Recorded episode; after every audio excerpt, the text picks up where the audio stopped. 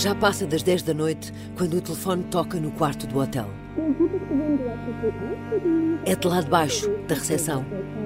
Os funcionários deste hotel de luxo em Atlanta, nos Estados Unidos, só estão a ligar para confirmar que a família portuguesa, hospedada no quarto 4031, mantém a intenção de sair na manhã seguinte. Sim, é esse o plano: acordar e seguir viagem. Não será uma boa noite. Na verdade, está quase a tornar-se a pior noite da vida daquela família. Alguém bate à porta, mas a força é tanta que quase a deita abaixo. É a filha, ainda adolescente, que se levanta para ir abrir. Aproxima-se, roda a maçaneta e a porta é logo empurrada com grande violência. Cinco homens armados irrompem pelo quarto. Um deles corre até ao pai, aponta-lhe uma arma à cabeça e encosta-o à parede com as pernas afastadas. O filho mais novo começa aos gritos e dá pontapés ao polícia que o tenta afastar. Só tem 11 anos, não percebe o que está a acontecer. No primeiro momento, a própria mãe também pensa que a família está a ser assaltada. Mas não. Aqueles homens são agentes da polícia norte-americana, o FBI. Um dos agentes manda os miúdos calarem-se. O FBI suspeita que o homem possa estar armado e que pode até ter guarda-costas. Mas o pai grita em inglês: Não, não há armas no quarto. Garante que não está ali mais ninguém além daquela família de quatro pessoas. A tensão desce um pouco. O polícia deixa o pai abraçar finalmente os filhos, mas mantém sempre a pistola apontada. Outro agente revista-o, enquanto lhe lê os direitos. You have the right to remain silent. Anything you say can and will be used against you in a court of law. Os agentes viram o quarto do avesso. Camas, gavetas, sacos, roupas, tudo. Tudo é revistado. Não encontrou nada. Não há armas, nem capangas. Mas há um cofre.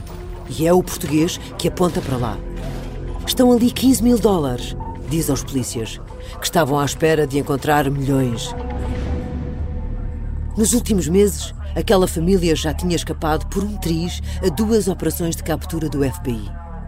Há muito que estavam a ser seguidos pelas autoridades internacionais e até por um detetive privado. Agora foram finalmente encontrados. E daqui a poucos minutos, o pai estará a ser levado pelos agentes para uma das prisões mais violentas dos Estados Unidos. Para o proteger, será posto na solitária, enquanto aguarda, desesperado, pela extradição para uma cadeia portuguesa. Em Portugal, também o querem de volta rapidamente. Porque a verdade é que este homem não é um fugitivo qualquer.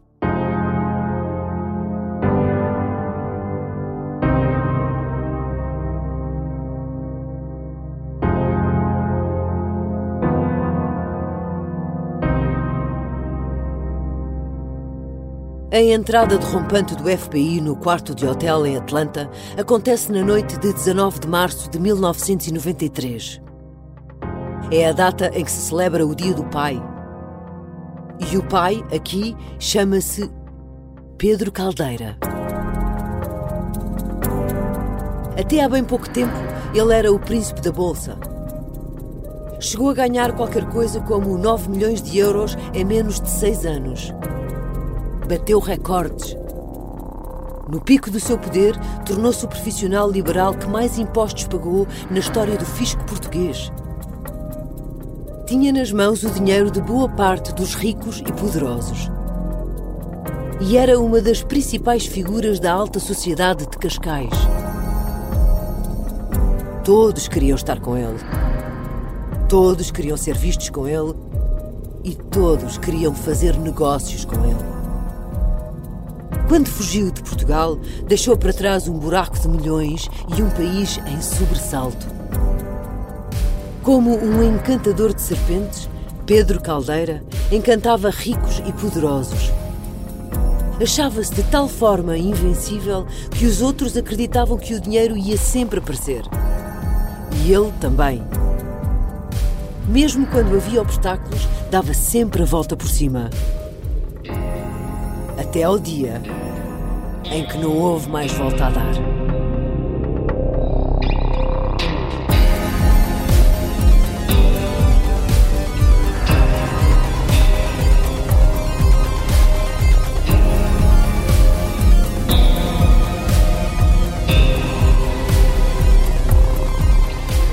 Este é O Encantador de Ricos, uma série para ouvir em seis episódios que faz parte dos Podcast Plus do Observador.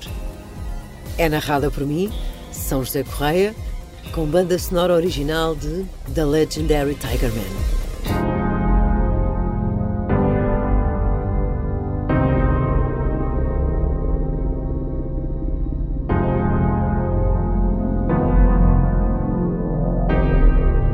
Episódio 1 A máquina de fazer dinheiro. Esta é uma história real e é o conhecimento da história que guia a Onda em direção a um futuro melhor.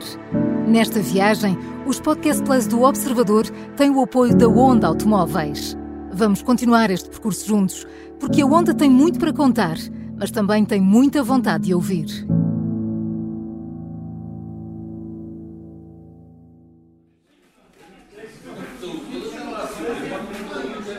Foi amor à primeira vista. E como tantas outras grandes histórias de amor, foi fruto de um acaso. Há um dia, em 1972, em que um professor universitário falta às aulas. Na verdade, Pedro, na altura com 22 anos, pouco se terá importado com este furo. Andava a arrastar-se no curso. Aquilo não era para ele. Foi para a Engenharia Mecânica no Instituto Superior Técnico, em Lisboa, mais para fazer a vontade ao pai do que por outra coisa. Naquele dia em que um professor falta por estar doente, Pedro Caldeira vai para o bar da faculdade matar tempo com um colega. Não tem nada para fazer. É então que o amigo conta que herdou algumas ações e quer ir à Bolsa de Valores, que fica na Baixa de Lisboa, saber ao certo quanto valem e faz a pergunta que vai mudar a vida de Pedro Caldeira para sempre. Queres vir comigo? O momento em que Pedro entra pela primeira vez na bolsa vai mudar tudo. Nunca mais vai querer sair.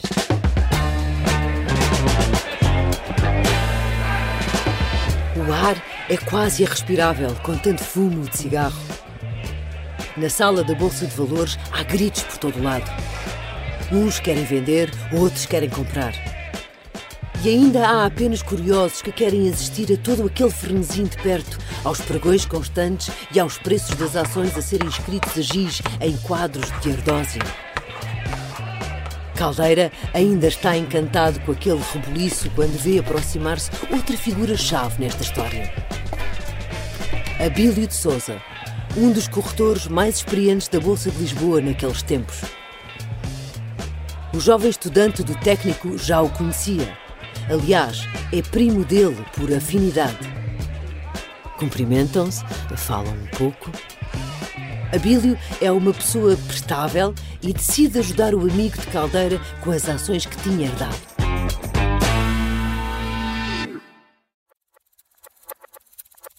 O grande poder dos corretores naqueles anos era este. Todos os negócios na Bolsa tinham de passar por eles. Além disso, eram uma espécie rara. Havia pouco mais de meia dúzia em todo o país. Um deles era Maria Cândida Rocha e Silva, atual presidente do Banco Carregosa e a primeira mulher a trabalhar como corretora em Portugal. Recebia as ordens, encontrava-se no floor com os seus uh, colegas. E eu tenho isto para vender, tens isto para comprar. Vínhamos para o escritório e depois de quem recebia os títulos, eu tinha que entregar o dinheiro. De quem recebia o dinheiro, eu tinha que entregar os títulos. Nos mercados financeiros modernos, há grandes empresas com computadores a processar milhões de operações por segundo. Mas, na altura, tudo era feito à mão por um pequeno grupo de pessoas. E é por aí que vai começar o sarilho.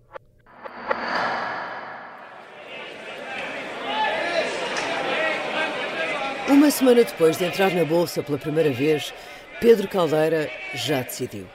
Nunca mais quer voltar para uma sala de aulas. Nem sequer chega a acabar o curso. Vai perceber rapidamente que a sua verdadeira vocação é outra.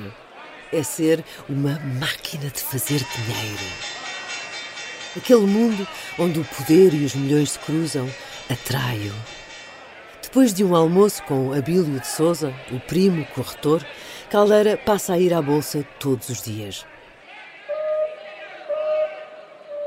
Abílio vê qualquer coisa nele e convida-o para trabalhar no escritório. Mas nem todos acham boa ideia. O pai é contra. Insiste que o filho termine o curso de engenharia. Só muda de opinião quando percebe que Pedro vai passar a ganhar 10 contos por mês. E isso é só para começar. É o dobro do que o pai ganha no exército. Naquele tempo, comprava-se um carro novo por 50 contos. Caldeira é que nunca teve dúvidas. Quando sabe o que vai ganhar, oferece-se para começar logo no dia seguinte.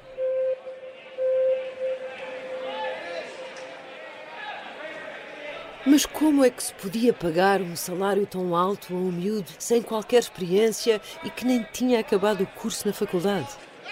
Porque o movimento na bolsa cresceu de repente e a concorrência entre os corretores era pouca. No início dos anos 70, há muitas empresas cotadas, cerca de 85. Nuno Valério, professor de História Económica no ISEG, recorda que foram anos de especulação desenfreada. Estamos na fase final da segunda e maior época de ouro da economia mundial, com em quase todo o mundo eh, as maiores taxas de crescimento que devem ter existido desde sempre, e o mesmo se passava em Portugal. As ações e títulos financeiros são simples papéis transportados aos molhos em carrinhos de mão de um lado para o outro nas ruas da Baixa Lisboeta. As pessoas formam fila logo de manhã para serem as primeiras a jogar na bolsa, como se de um casino se tratasse. Toda a gente que tem algumas poupanças quer entrar. Vêem o vizinho e o amigo a ganhar dinheiro rapidamente e não querem ficar de fora. Em muitos casos, fazem-se fortunas de um dia para o outro. Nessas ocasiões, as pessoas não sabem verdadeiramente em que é que estão a investir. Isto é, sabem que o mercado está a subir e querem aproveitar. No Porto, passa-se o mesmo. Trocam-se títulos e ações como quem troca cromos da bola. Quem compra está convencido de que amanhã ou depois vai conseguir vender mais caro. Havia uma, uma rua, que era a Rua Sampaio Bruno, vulgarmente chamada Wall Street, onde as pessoas transacionavam. Mil sonai, dá-me cá isto, uh, cimento estejo, dá-me cá, dá cá o dinheiro, e era como quem vendia papéis, laranjas, fosse o que fosse. Realmente isto era um, um, uma atividade muito tentadora, porque as pessoas ganhavam dinheiro com muita facilidade e muito rapidamente. Houve pessoas que foram endividar-se junto da banca para poderem especular. E daí ter havido casos de pessoas que se suicidaram, por exemplo. Naquela altura, a bolsa não tinha estrutura para aguentar todo aquele movimento. Havia compras a mais vendas a mais e dinheiro a mais a andar de um lado para o outro. Era um verdadeiro faroeste. Os corretores precisavam de ser rápidos e ágeis. E como se iria perceber em pouco tempo, o mais rápido e ágil de todos era Pedro Caldeira.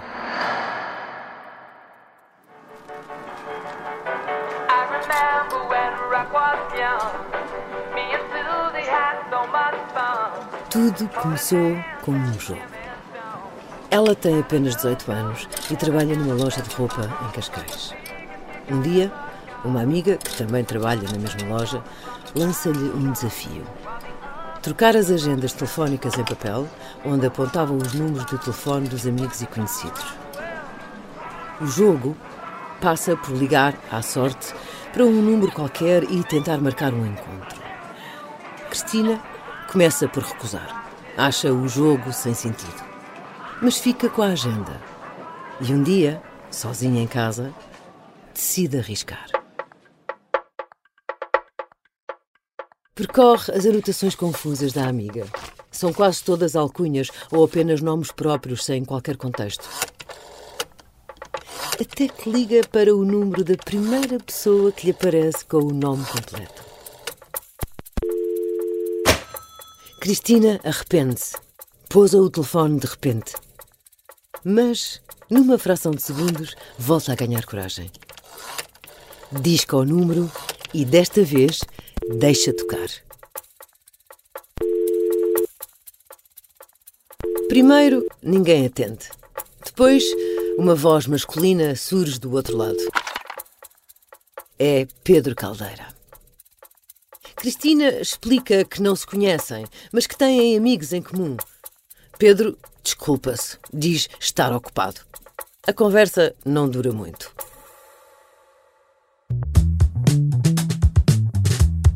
Mas a jovem não desiste e é ela que, noutra ocasião, volta a ligar, como recordaria anos mais tarde numa biografia de Pedro Caldeira autorizada pelo próprio. Os telefonemas sucedem-se e Pedro fica cada vez mais intrigado com aquela miúda persistente de sotaque espanhol. Decidem marcar um encontro no Muchacho. Um restaurante com vista para as escarpas da praia do Guincho. O namoro entre a jovem, loura e bonita e o rapaz, quatro anos mais velho, bem parecido e bem vestido, começou logo ali. Cristina tem pai português e mãe basca. Nasceu quando os pais estavam numa quinta da família em Almada, mas acabou por passar os primeiros 17 anos da vida em Espanha. Regressou a Portugal antes dos 18, para viver sozinha, coisa rara naquela época. E é em Cascais que vislumbra o futuro glamouroso que quer ter. Cristina entra naturalmente nos círculos da alta sociedade de Cascais. Pelos contactos que faz com as clientes na boutique de roupa e também através dos trabalhos como babysitter em casas de boas famílias. É ao lado dela e das amigas que Caldeira começa a estar em jantares com banqueiros e grandes homens de negócios na altura, como Jorge Espírito Santo ou Jorge de Brito. Menos de um ano depois de se conhecerem, casam-se numa pequena cerimónia numa igreja de Sintra em dezembro de 1973 como todos os noivos, prometem que estarão juntos. Na alegria e na tristeza, na saúde e na doença, na riqueza e na pobreza. E estiveram mesmo. Vinte anos mais tarde, Cristina estará ao lado dele e dos dois filhos quando o FBI entrar de rompante num quarto de hotel nos Estados Unidos para o prender. 1973 é o ano em que a vida de Pedro Caldeira começa a mudar. E não apenas por causa de Cristina. Poucos meses depois de começar a trabalhar na Bolsa de Lisboa, surge uma grande oportunidade. O primo, Abílio de Souza, convida-o para ocupar o lugar de proposto. É um cargo importante. O proposto é uma espécie de adjunto que pode substituir o corretor na bolsa. E acaba por ser, no fundo, um candidato a receber também uma licença própria no futuro. Sem essa licença, ninguém pode ser corretor. Pedro Caldeira sente-se completamente à vontade naquele trabalho. É preciso muito mais um pensamento rápido do que um conhecimento académico. E o talento para lidar com pessoas faz com que se destaque rapidamente. Maria Cândida Rocha e Silva conheceu-o nessa altura. O Abílio era uma pessoa de contas, de organização, e o Pedro Caldeira era um homem de relação. E depois, como era uma bonita figura e como recebia muito bem as pessoas, era um ótimo comercial. Não demora até Caldeira começar a ganhar muito mais do que os 10 contos por mês. Há meses em que tira mesmo mais de 100 contos. E, tão ou mais importante que isso, já tem na agenda muitos contactos influentes. Entre eles, Eduardo Furtado, presidente do Banco Sotomayor. O banco ao qual Caldeira há de ficar a dever milhões, anos mais tarde. Mas há outros problemas que vão começar a surgir antes disso.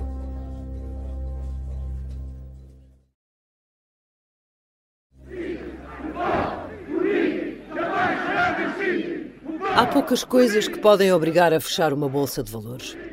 Uma delas é uma revolução. A economia mundial já está a perder folgor desde 1973. Mas na Bolsa de Lisboa, o grande choque só chega com o 25 de Abril. Depois de terem triplicado no espaço de apenas dois anos, as ações caem subitamente mais de 80% por causa da Revolução. Recorda o professor Nuno Valério. Aquela bolha especulativa que tinha existido entre 71 e 73 rebentou e foi o fim dessa fase, eh, primeira fase de grande entusiasmo bolsista em Portugal. Durante o processo revolucionário, empresários e banqueiros fogem para o estrangeiro com medo de serem acusados de sabotagem económica. Abílio de Souza, o patrão de Caldeira, é um dos que preferem sair do país à cautela.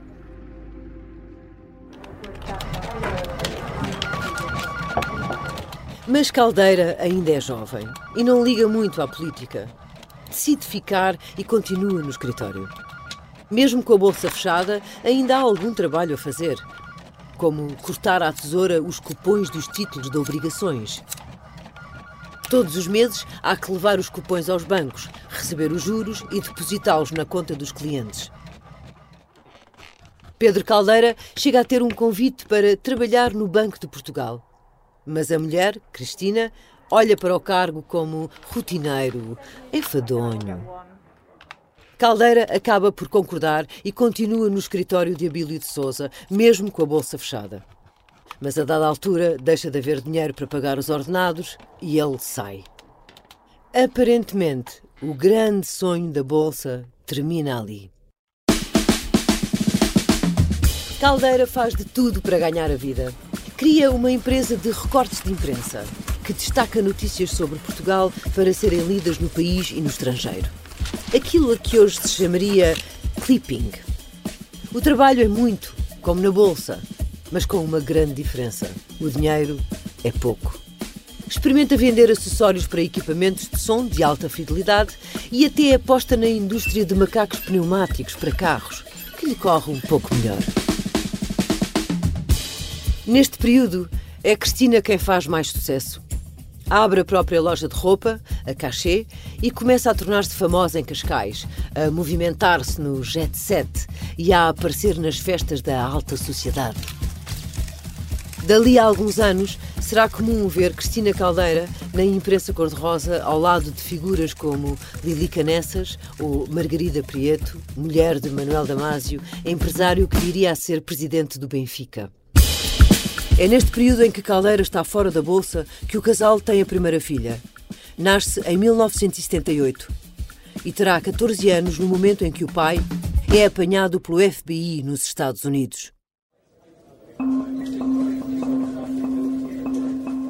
A bolsa só reabre em 1977 e muito lentamente.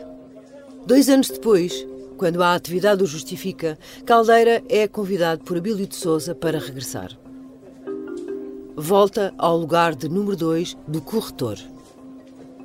Nessa altura, só há três corretores em Lisboa. Um é Abílio de Souza. Outro é Eduardo Ricciardi, o bom vivant que, reza a história, foi a grande paixão da fadista Amália Rodrigues. E, por fim, o veterano Valentim Lourenço, Valentim não tem filhos e a grande paixão desta velha raposa da Bolsa é o futebol do Benfica. Sabe que está no final da vida e procura alguém que possa continuar o negócio. Havia um corretor em Lisboa, que era o Valentim, que, sentindo-se velho e não tendo herdeiros, foi procurar junto do Dr. Abílio se lhe dava uh, uma maneira, uma ideia, como é que ele havia de fazer, se seria bom fechar o escritório, como é que havia de fazer. E, e, e aí surgiu a hipótese. E disse-lhe: Eu sei que para o Pedro Caldeira, e esse é o sonho da vida dele: é ser corretor. Maria Cândida Rocha e Silva recorda que os dois lá se terão entendido. Valentim convida-o a ser, numa primeira fase, proposto dele, de forma provisória, e Caldeira aceita. Claro, com o aguçado sentido de oportunidade que tinha. Na viragem dos anos 70 para os 80, Valentim Lourenço fica doente e ausenta-se durante longos períodos. Pedro Caldeira fica a tomar conta do negócio. Em boa parte do tempo, já é ele o corretor.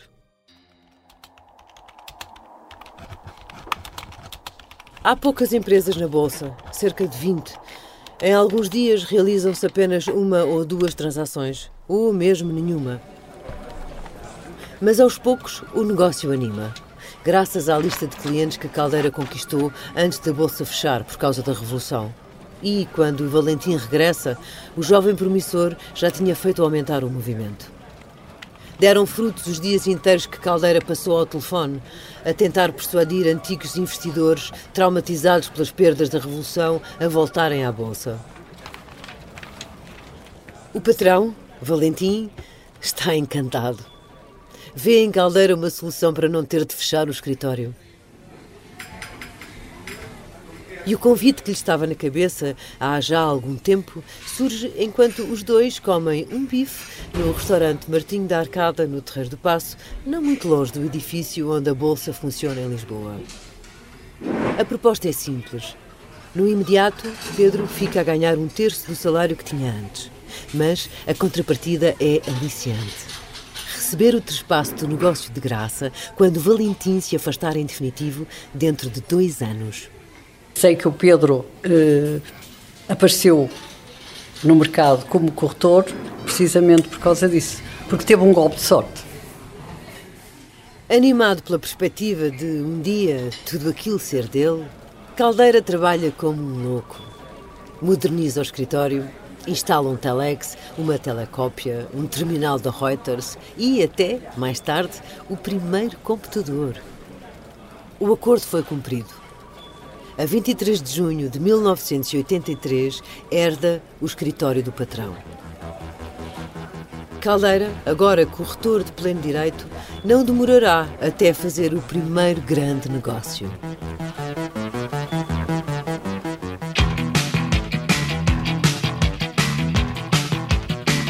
No início dos anos 80 nasce uma nova tribo.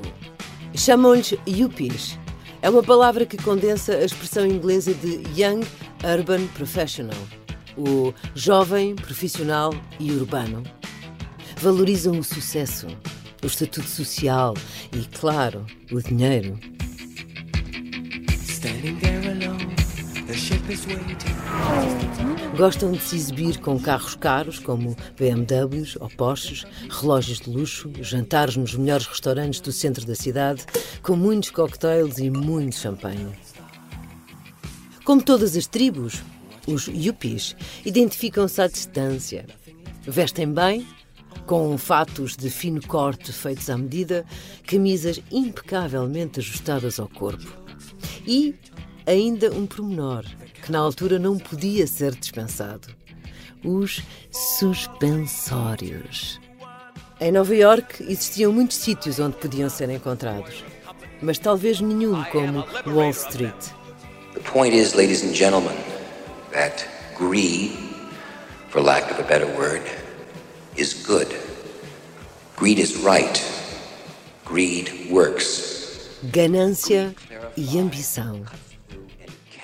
Gordon Gekko, o personagem interpretado por Michael Douglas no filme Wall Street, de 1987, resume o espírito da época.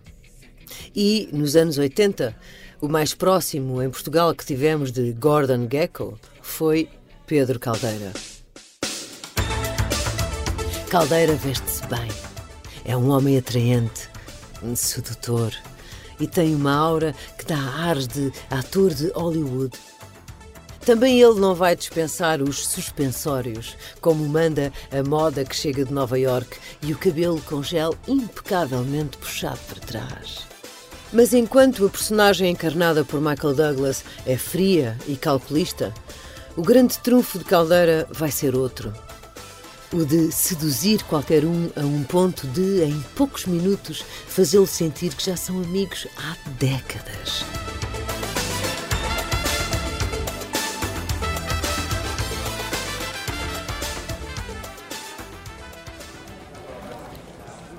É uma manhã calma de 1983 na Bolsa de Lisboa.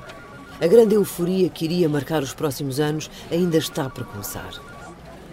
A Bolsa negocia ações, mas nem tudo passa necessariamente por ali. É o caso dos títulos de dívida ou obrigações. Papéis que, no fundo, representam empréstimos que as empresas contraem junto de investidores com a promessa de recuperarem o investimento e também ganharem juros são compradas e vendidas diretamente sem passar pela intermediação de um corretor. Naquela manhã, os três corretores da Bolsa de Lisboa estão no chamado parquet, onde se fazem as transações. Pedro Caldeira, o novato em ascensão, Abílio de Souza, o antigo chefe, e Eduardo Ricciardi. Há alguns ajudantes a levarem recados de um lado para o outro. Mais ao lado estão meia dúzia de curiosos a ver as cotações. Mas, nesse dia, estão também ali os representantes de três ou quatro bancos. A versão desta história é contada pelo próprio corretor, numa biografia escrita por uma jornalista e amiga de Caldeira, Manuela de Souza Rama, em 1996. Ao aperceber-se da presença do grupo, Caldeira vai ter com um deles. Cumprimenta-o e falo sentir-se em casa. Conversam só os dois, discretamente. E de repente, Caldeira obtém uma informação importante.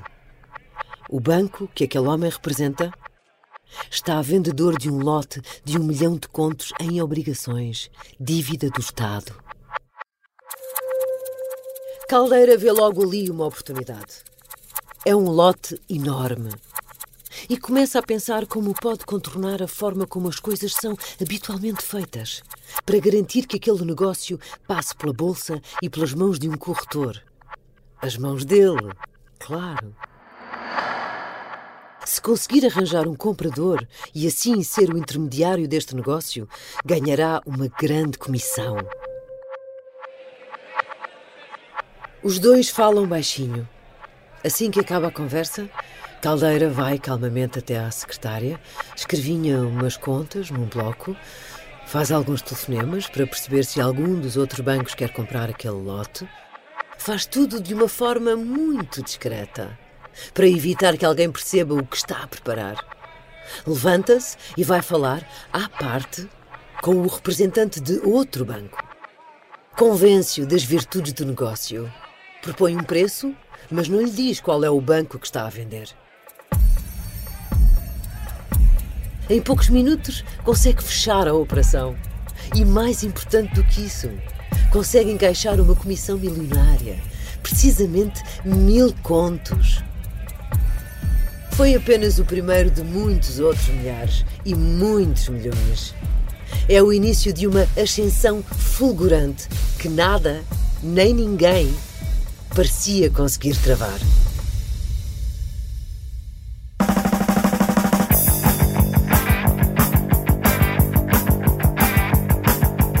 Em meados dos anos 80, o clima é de euforia. A entrada iminente no mercado comum da CEE, a comunidade económica que antecedeu a União Europeia, anima os mercados e traz muito dinheiro e muito investimento estrangeiro. É a oportunidade perfeita. E Pedro Caldeira vai saber agarrá-la. A bolsa volta a transformar-se numa espécie de casino onde todos querem entrar com o sonho de ficarem ricos de um dia para o outro. Caldeira movimenta milhões e tem uma enorme ambição. Quer ser um grande banqueiro. Mas por muito poder que se tenha, há sempre alguém que tem ainda mais poder. Basta um primeiro-ministro ir à televisão e dizer uma simples frase para as coisas lhe começarem a correr mal. Mas essa, essa é uma história para o próximo episódio.